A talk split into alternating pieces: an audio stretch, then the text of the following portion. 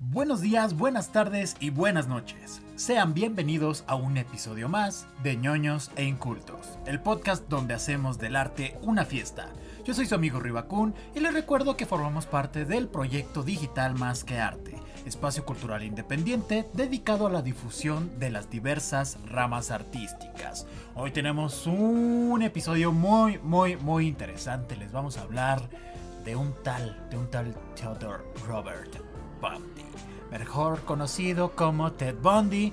Ya lo habrán visto seguramente por ahí en, alguna película con Zac Efron, lo habrán visto en documentales o tal vez en algún noticiero. Es medio popular, sobre todo con las desgraciadamente. Pero para hablar de este tema nos está acompañando en primera instancia el experto, el, genio de la crítica cinematográfica, el futuro de México, como lo dicen por ahí en producción, el señor Osvaldo Escalante. ¿Cómo estás, mi buen Osva? Todo bien, gracias. Me complace decir que por primera vez me presentaste a mí primero.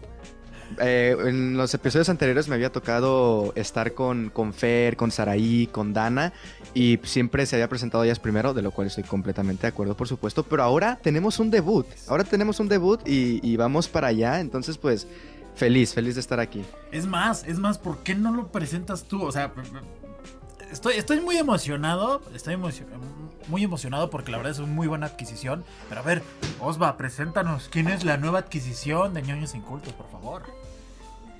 Estuvo preparándose durante varias semanas haciendo pruebas y pilotos y pilotos, pero ya está aquí.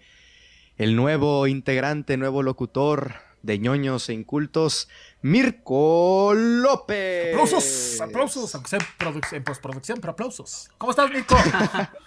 hola, hola chicos, buenas noches a todos nuestros oyentes. Eh, pues bueno, sí, en efecto, Hoy es mi debut en el podcast de ñoños incultos y puedo decir que desde el año pasado eh, he estado en pruebas para poder estar el día de hoy con ustedes, pero bueno, feliz de estar en este nuevo espacio, de compartir los micrófonos con ustedes y de platicar de estos temas tan escabrosos el día de hoy, pero bueno, desde el punto de vista artístico.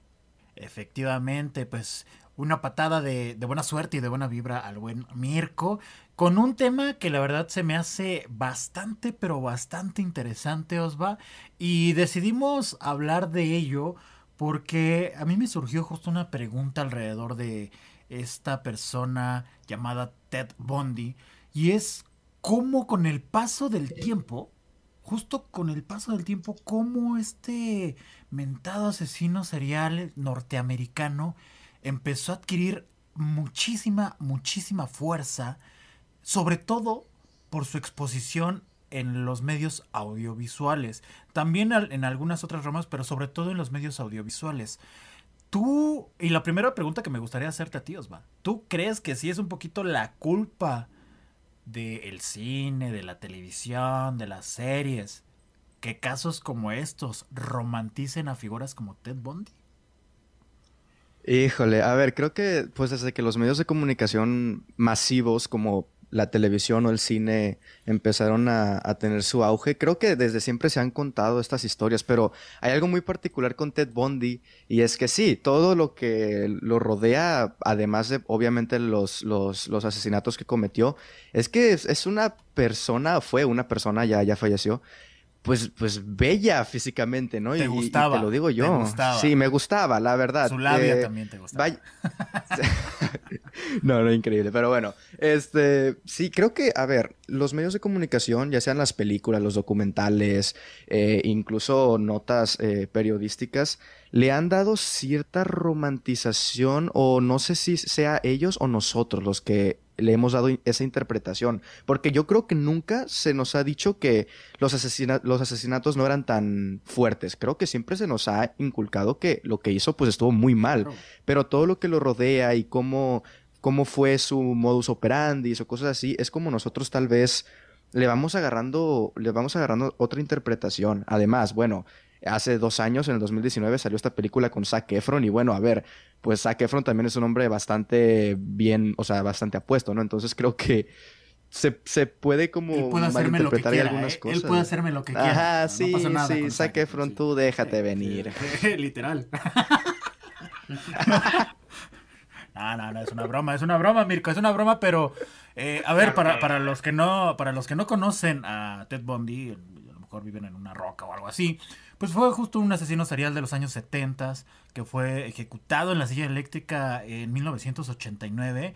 Como tal, no se sabe el, total de casos que de, de los cuales eh, se le achacan las muertes de muchísimas mujeres. Eh, como tal, le comprobaron 36 asesinatos, pero el número real es- muy, muy, muy desconocido. Mirko, hay, hay una pregunta que a mí me gustaría hacerte en concreto y es, ¿es válido hacer la pregunta de, ¿te gustan los asesinos seriales? O sea, ¿no es un poco retorcida esa pregunta? Porque hay personas que sí lo dicen, ¿eh? Hay personas que dicen, me gustan las historias de los asesinos seriales, no como tal sus acciones, pero me gustan las historias. ¿Es válido decir esto, Mirko? Pues yo creo que sí es válido porque al final de cuentas yo creo que todas las, las historias de los asesinos seriales son muy interesantes porque al final de cuentas todo este inicia a partir de su niñez. Creo que es como que un rasgo que comparten todos los asesinos que tuvieron una niñez muy difícil, muy complicada, historias de abusos, bueno, este crisis familiares de diferentes tipos. Entonces, al final tuvieron ya esos comportamientos que fueron los que se hicieron, los hicieron famosos al final de cuentas. Pero este, yo creo que eh, es válido que haya personas que se interesen mucho en conocer qué fue lo que pasó, qué fue lo que hicieron, qué sucedió antes que produjo ese comportamiento en ellos. Y creo que al final, creo que es una como... eh, al no saber exactamente qué fue lo que pasó, cuántas personas murieron a causa de ellos y demás, yo creo que es una siempre como que el interés, ¿no? De saber, eh, de conocer qué fue lo que pasó al final de cuentas, en, el caso de estos asesinos. A mí en lo personal no es algo que me guste, es, o bueno, que tenga como que el interés de estar este, leyendo durante todo el día, o me ponga o Pero, a pero ahí, por leer ejemplo, me- por ejemplo, ahí mencionaste que se te hacía, a lo mejor no, no eres como consumidor de, de estas historias, pero mencionaste que se te hacía de cierta manera interesante, interesante. A ti en lo particular o desde tu punto de vista muy personal, ¿es, es justo esta parte del análisis psicológico que vemos durante su infancia lo que se te, lo que se te hace interesante? O, o- qué es lo que se te hace atractivo como tal? Y atractivo me refiero en esta parte del análisis de la personalidad de estos tipos. A mí ese, es eso, en efecto, lo que comentabas, el perfil psicológico de estas personas y este, cómo los traumas de su niñez, de su adolescencia, eh, todos los maltratos que sufrieron dieron este origen a todo su comportamiento y el comportamiento que tenían, cómo seducían a sus víctimas, cómo localizaban sus víctimas o bien este qué tipo de víctimas eran las que tenían debido al, al este al trauma que ellos tenían a partir de su infancia. Entonces eso es lo que me parece ¿Qué? más interesante pero pues habrá habrá quien piense que lo más interesante es saber este cómo cometía los crímenes cómo escapó de, escaparon de la justicia durante tanto tiempo. Entonces yo creo que hay varios puntos eh, misteriosos y varios puntos que pudieran interesar a varias personas Que de hecho estamos escuchando una opinión válida de, por, digo, es su primer episodio, obviamente ustedes no lo saben, pero el buen Mirko López es médico, es médico y ahorita vamos a, a preguntarle su opinión experta acerca de, de esta figura, qué tanto tiene que ver la parte psicológica médica en todo lo que hizo Mirko como tal, ¿no?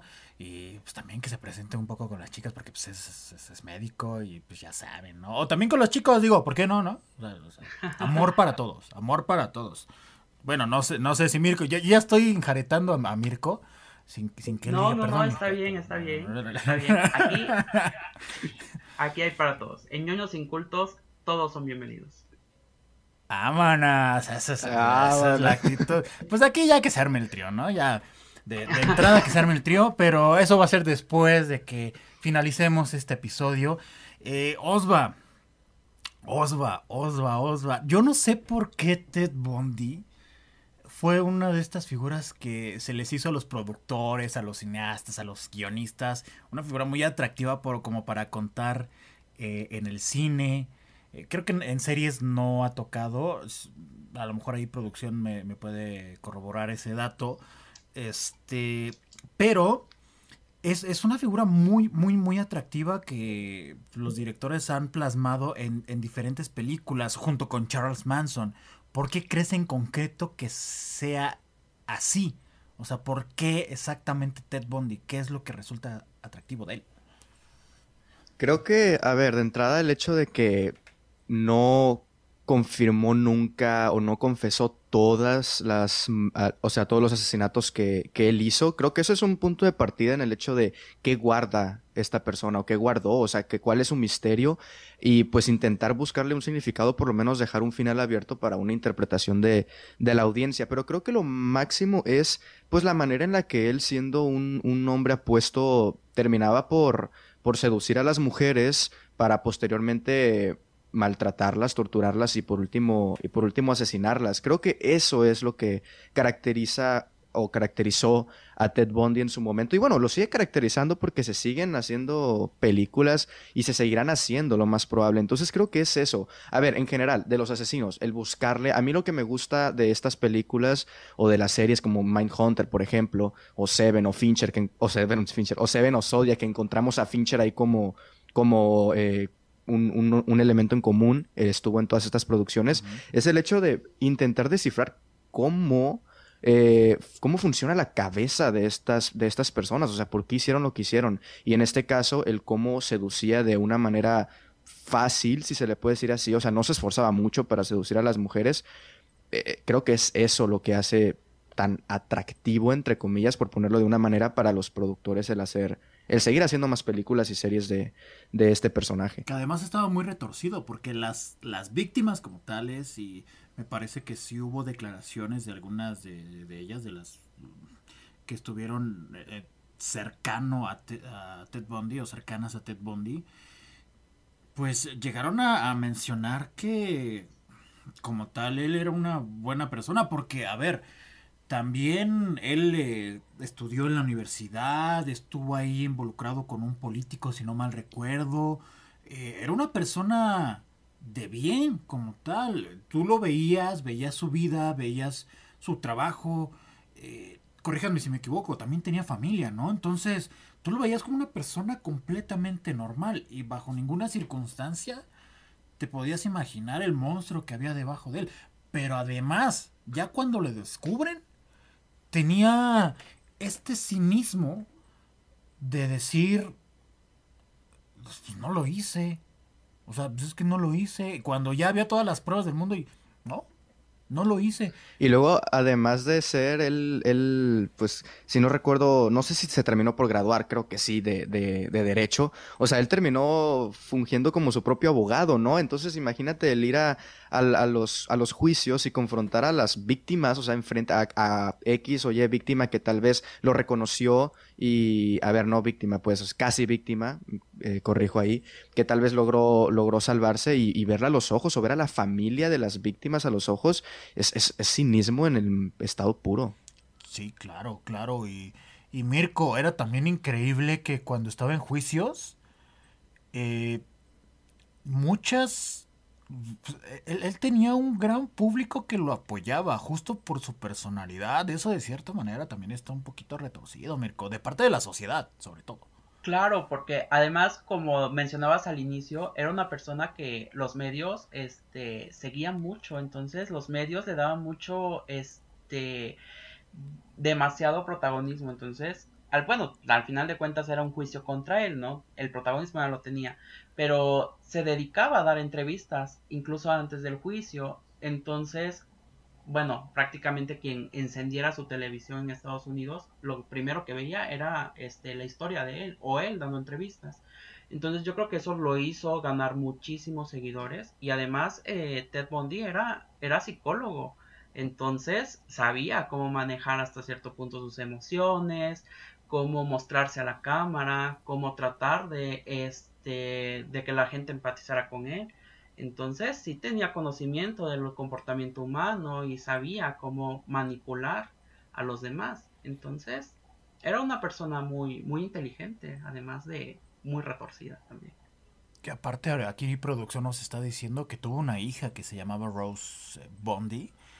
Imagínate ya al grado de pues, ser padre. Creo, creo que a su pareja sí la trataba muy bien. Por ahí estuve platicando con, con un familiar justo acerca de, Ted Bundy. Me estaba más o menos orientando porque a él le gustan mucho estas, a esta persona le gustan muchas eh, de estas historias de asesinos seriales y justo me estaba platicando de él y, era eso, a ella la trataba con pincitas y con algodones, pero todo lo demás que hacía era era horrible, era, tremendamente horrible. También, eh, justo, sí tiene una serie, pero es que es una serie documental que está en Netflix.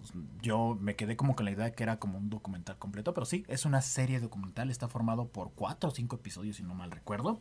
Hay para que los que tienen Netflix pues tengan oportunidad de, de verla. Hay, hay, otra pregunta que me gustaría hacerles en concreto a los dos. Primero, si quieren, Osva, que me lo. Que, me dé su opinión al respecto. Y es acerca de hacer esta separación de lo que es la ficción en series y en películas, o incluso en libros, de lo que puede ser la vida real. Es decir, yo, como tal, a mí me gustan las historias de asesinos seriales por la parte policíaca, por justo también la psicología del asesino. Me gusta mucho, pero otras personas opinan que ese tipo de historias le hacen mucho daño a, a como la posibilidad de romantizar a todas estas figuras, hacer apologías del crimen. Osva, a mí me gustaría preguntarte, ¿está mal la sociedad? o sea, no, ¿de verdad no ah. saben separar lo que es ficción de la realidad? Exacto.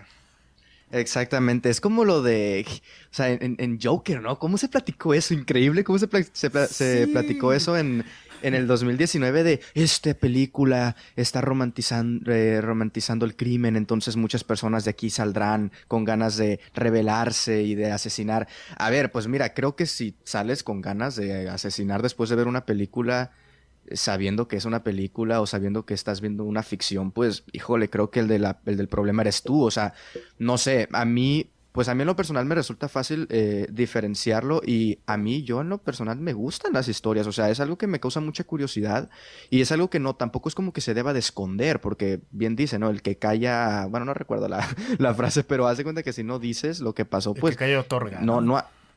Ajá, o sea, no estás, no estás ayudando, al contrario, estás intentando sepultar algo que, que sí pasó y que es un, fue un mal de la sociedad y al contrario, se debe de contar de una manera en la que se intente no, no continuar por ese, por ese camino que, pasó ya en la historia. Pero ahora sí es si tú empiezas a romantizar eso y, decir que, que, lo que hizo está bien o no sé, creo que ya es, es un problema psicológico de esa persona también. Problema psicológico y también, Mirko, o sea, esta parte de, no sé si sea falta de educación o falta de sentido común, pero estas personas que pues viven su realidad a través de una serie, a través de una película. No sé si llamarle como tal que, que, están enfermos, pero la verdad es que es como cuando... Da miedo. Da miedo. Sí. Sí, da miedo, sí da un poquito de miedo. Claro. Este, pues estas personas sí tienen rasgos eh, psicopatológicos, claramente pero además de todo, las representaciones que hay en los medios audiovisuales tienen esas características. O sea, al final de cuentas, son adaptaciones. Entonces, las adaptaciones siempre van a ir eh, sesgadas por lo que el asesino no contó, por la, la historia, ¿no? Para hacerla como que más digerible al espectador. Al final de cuentas, todo producto audiovisual se tiene que vender. Entonces, muchos como que tratan de romantizar en efecto todo ese, ese mecanismo y pues lo hemos visto, ¿no? O sea, hay obras donde se describe un personaje y en la película o en la adaptación televisiva el personaje es muy apuesto, es este una chica muy guapa, mientras que la obra original todo era diferente. Entonces, eh, en efecto, lo que comentabas, ¿no? Zac Efron, al final de cuentas, es una persona muy apuesta, que tiene un grupo de seguidores muy grande. Entonces, al ponerlo eh, en el papel de Ted Bundy, claro que hay personas que van a, romantizar ese, ese tipo de, de, personas y la relación que tenía con sus víctimas o con su esposa. Entonces, sí, las, las, las, este, las, los medios audiovisuales sí tienden a cambiar el imaginario colectivo de algunas personas. Sí, sí, sí, exactamente. Es justo como las, las series de narcos que es, un poco la, la, polémica que tiene sobre todo la sociedad mexicana y tal vez en, toda Latinoamérica acerca de estas series de, narcotráfico que supuestamente elevan eh, y ponen en un pedestal a todas estas figuras que las hacen como los los todo todo lo puedo los ricos los romantizando sí a todas estas figuras, ¿no? Incluso justifican en el Sí, hay como Sí. Mm, sí, por ejemplo, yo no he visto ni, ni Narcos, ni Narcos México, yo no he visto todas esas, pero sí he escuchado mucho la polémica y yo siempre intento eh, poner como un ejemplo de cómo tal vez podrían hacer es, el hecho de, ok, muestra su punto alto porque pues seamos honestos, estas personas suelen vivir bien en el sentido económico y en el sentido poderoso, pero pues también muestra el lado en el que siempre están mirando sobre sus hombros, siempre están, siempre se sienten amenazados y pues en un punto el, la caída, ¿no? Que todos o terminan en la cárcel o terminan muertos en un punto. Entonces, una, un, ejemplo claro de eso pues sería Goodfellas. A mí esa película me encanta de Martin Scorsese y creo que no romantiza eh, a, los, a los mafiosos y si en algún momento pareciera llegar a hacerlo, hay un punto en el que te dice, pues mira, creías que esta era una buena vida, pues de aquí en adelante te vamos con el descenso de esta persona. Entonces creo que se debería de manejar un poco así, o sea, mostrar los dos polos o las dos caras de la moneda. Sí, saber hacer esa diferenciación. A ver, también nos falta un poquito de criterio al momento de consumir todas estas obras, incluso libros. Porque, a ver, si yo me pongo a leer un libro de algún asesino serial, yo no es que en automático me ponga a matar a personas, porque no va a suceder así. Entonces, como decía Mirko hace rato, hay muchísimos factores que hay alrededor de una persona como para que llegue a estas instancias. Debe tener una vida muy, muy turbulenta e incluso, incluso hay ocasiones en las que ni así y de todos modos se transforman en, en demonios, en demonios que perturban a la sociedad. Pero a ver, Mirko, me gustaría preguntarte un poco acerca de, de todos estos parámetros psicológicos que a lo mejor había alrededor de Ted Bundy, porque decían que incluso nació con un gen extraño que lo hizo así, etcétera, etcétera. Eh, antes de entrar en ese tema, a ver, cuéntanos un poquito. Tú, eh, eh, de, cierta manera, ¿en qué te especializas en tu área médica? Para que te conozcan un poquito también. promoción, promoción, me voy a promocionar. Promoción, claro. Este, bueno, pues yo soy médico, este, eh, médico en formación en, en la especialidad de medicina familiar. Entonces, la medicina familiar, en efecto, es una especialidad que eh, abarca desde los principales problemas de salud en la población con un enfoque a partir de la familia. Entonces, la familia como factor desencadenante o como factor de protección hacia ciertos problemas de salud. Entonces, la salud emocional es como que un factor que siempre está muy ligado hacia la familia. En el caso de Ted Bundy, este, me parece que él era, bueno, su papá era este, militar, entonces creo que él vivía en la casa de sus abuelos y este, eh, creo que su mamá posteriormente se separó, se divorció de su, de su padre y tuvo que emigrar o vivir en otro estado después con su, solo con su madre. Entonces, allí, pues de entrada hay como que una disfunción familiar, ¿no? Al final de cuentas, la familia no cumple una función de protección hacia él. Él no tiene una figura establecida de cómo es una familia nuclear, digamos, que en esa sociedad, en ese tiempo, en el tiempo en que Ted Bundy era un niño, era como que lo común, ¿no? Y todo lo que se saliera de ese molde era, este, mal visto, era rechazado por las demás personas. Entonces, desde allí existen factores de rechazo de la sociedad hacia él, de una familia que al final de cuentas no está completa, y posteriormente eso va a crear disfuncionalidad en el individuo. En este caso, pues se genera todo lo que, lo que hizo Ted Bundy. Al final de cuentas, también en, su adolescencia, debió haber pasado por otras cuestiones turbulentas que la verdad no, no ha indagado eh, correctamente, o sea, así en, en demasiado, pero eh, tuvo que haber habido otros factores también que desencadenaron todo. Que de hecho aquí en producción, y era algo que iba a mencionar, me parece que él creció creyendo que su mamá era su hermana. Ya fue hasta eh, muy adulto que se enteró de todo esto. De hecho, al momento que se entera de que su mamá era, que no era su hermana como tal, también creo que lo, lo, corta una chica a la cual amaba mucho. O sea, como que todo en ese momento se le juntó. Y ahí fue como el punto de, de quiebre. no, a ver, no sé si esto fue cierto, si lo estoy recordando mal, pero según yo, incluso el abuelo abusó de la mamá. Y por ahí hay, hay algo ahí con el abuelo. Es que fue, fue algo como de incesto, ¿no? O sea, él creo que él fue producto de un incesto. Y luego, o sea, ya que nació y todo, creció todavía pensando que, que su mamá era su hermana. Entonces como que hubo, o sea, hubo un, desmadre ahí, la verdad. La, la, vida de, Ted Bundy fue como de, no, te haces asesino o, o, eres chingoncísimo para superar todas esas cosas. te, haces asesino o formas parte de la 4T. O sea, que las dos están del asco, ¿verdad? Bueno, no quiero meter opiniones políticas en este episodio, pero no lo podía dejar pasar. Pero bueno, eh, entonces pues sí, o sea, tuvo una vida realmente. No nos censuran, producción, no pasa nada, no nos censuran. Ustedes relax, ustedes relax. Es más, córtenle esa parte. no, pero a ver, sí, creo que se dieron todas, todas las circunstancias como para que él. Digo, no es justificarlo, ¿eh? Edición, por favor, edición. no pasa nada, no se asusten, no se asusten.